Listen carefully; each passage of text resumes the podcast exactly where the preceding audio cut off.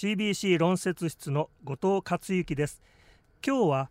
重症心身障害児者施設虹色の家の看護療養部主任看護師でいらっしゃいます和田武子さんに福祉避難所をご存知ですか？という話題でお話を伺います。おはようございます。おはようございます。まずこのテーマに今日上がってます福祉避難所。これはどういう避難所のことを言うんでしょうか？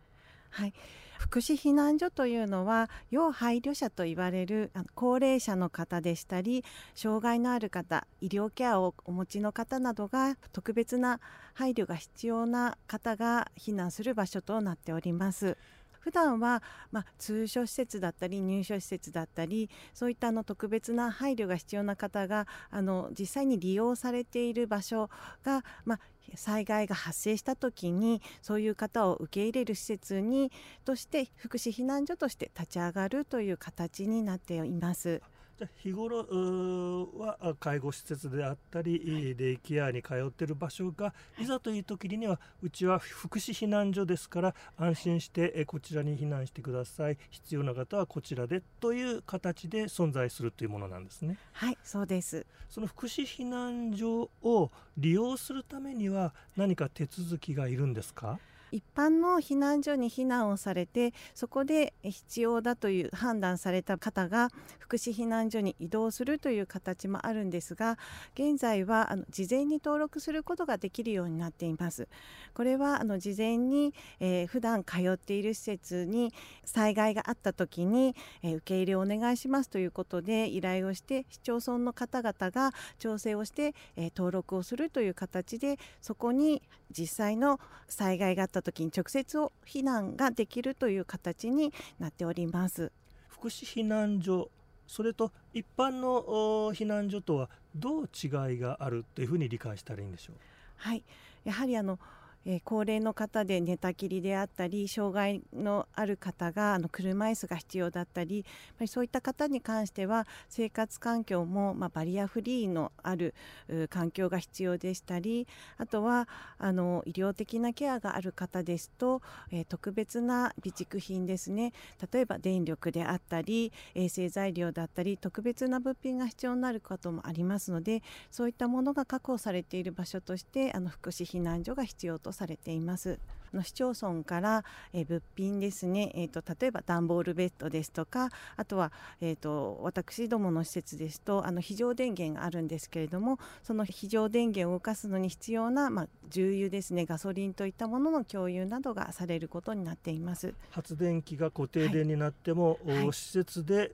発電できるような設備が整えられていると。はい、はい、そうです和田さんが今お勤めの虹色の家という施設、はい、こちらでもこの福祉避難所の指定を受けてらっしゃるということですよね。はい、私どもの施設はの東海市の指定福祉避難所となっております。あのここでの備え、はい、今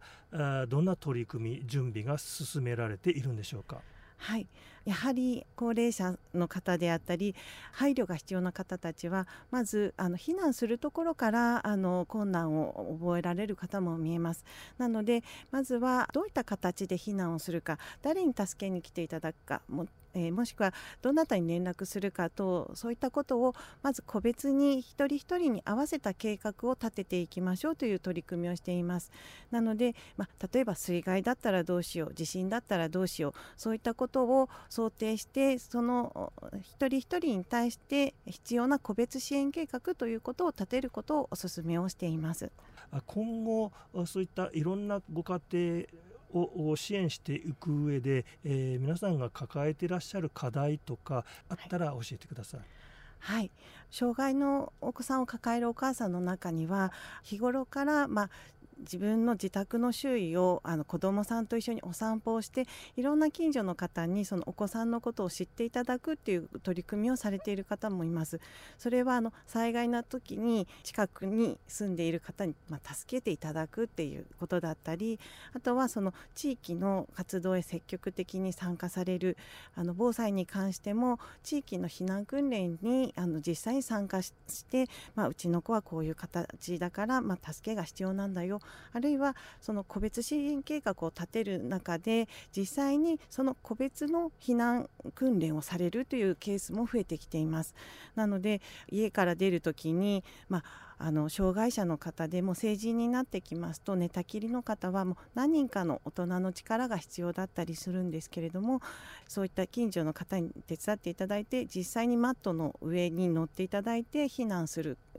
家の中から外に出るといったそういった実際の訓練を行っているケースも出てきています。あの防災っていうことはなかなか日頃の生活の中ではこう実際に取り組むのが難しい面があるんですが普段からの地域との交流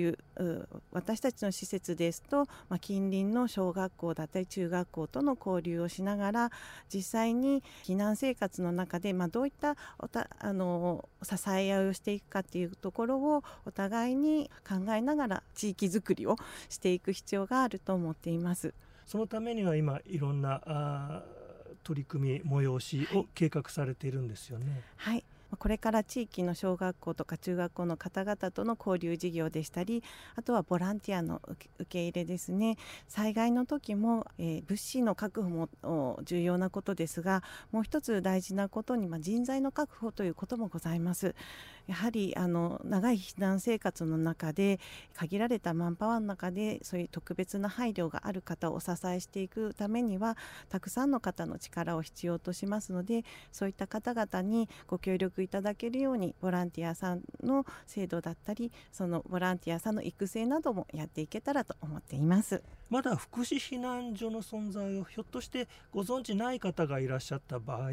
どのような方に相談してどのようにしたらそういった利用が可能になる手続きができるんでしょうか？まずあの直接支援をいただいている方に相談していただくのがあ必要かと思います。高齢者の方であればケアマネージャーさん、え障害のある方でしたら相談支援員さんという方があの常にえそば、で、え、支援をしていますのでそういった方にご相談いただく。それからその次に、え、市役所の福祉課などにご相談いただくといいと思います。そこでご自身たちの状態ですね、まあ、お家の状況だったり、え、身体的な状況をお伝えいただいてその上であの適切な施設に、え、調整ご登録いただくという形がいいかと思います。ありがとうございました。